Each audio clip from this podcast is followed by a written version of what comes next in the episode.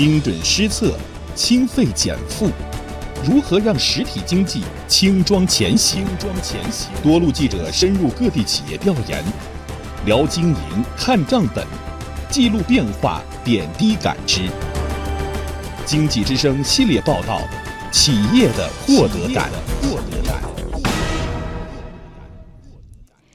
近年来，福建省精准施策，把清费减负作为推动供给侧结构性改革、优化营商环境的重要抓手。二零一七年，为企业降低成本超过二百七十亿元，政府收的费更少了，企业的生产要素成本更低了。系列报道：企业的获得感。今天请听第三篇：福建降低生产要素成本，为企业添动力。采制：央广记者马宁、张子亚、丁华燕。厦门作为我国东南沿海重要的航运枢纽，一直把打造国际一流营商环境、对标国际一流大港作为努力方向。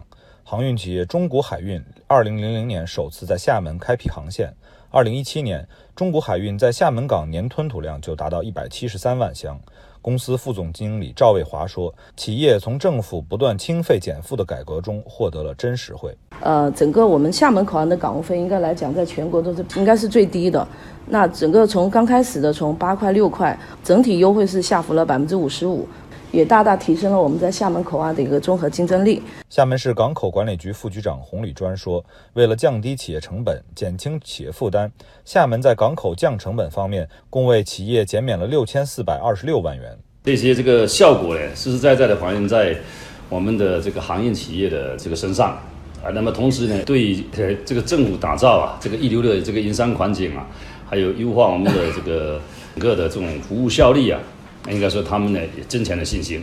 根据厦门市发改委提供的数据，二零一七年为企业减负十二点四七亿元，积极推动了供给侧结构性改革，释放了巨大的政策红利。政府主动减免政策性收费，仅仅是为企业减负的一小部分。人工成本和资金成本上升，上游大宗商品和原材料价格较快上涨，是实体经济企业面临的主要难题。福建省物价局副局长刘嘉诚说：“他们采取组合拳，从用电、用气、物流等多个生产要素角度出发，减轻企业负担。去年，特别是这个输配电的改革，降低上网电价一篮子的一些政策了，降降低这个企业负担是五十二点三四亿元。我们这个电价水平总体在华东地区算比较靠后的，对于企业做大做强有力的一个支撑。”福建天辰耀龙新材料有限公司是福建省唯一生产纯碱等基础化工原材料的国有企业。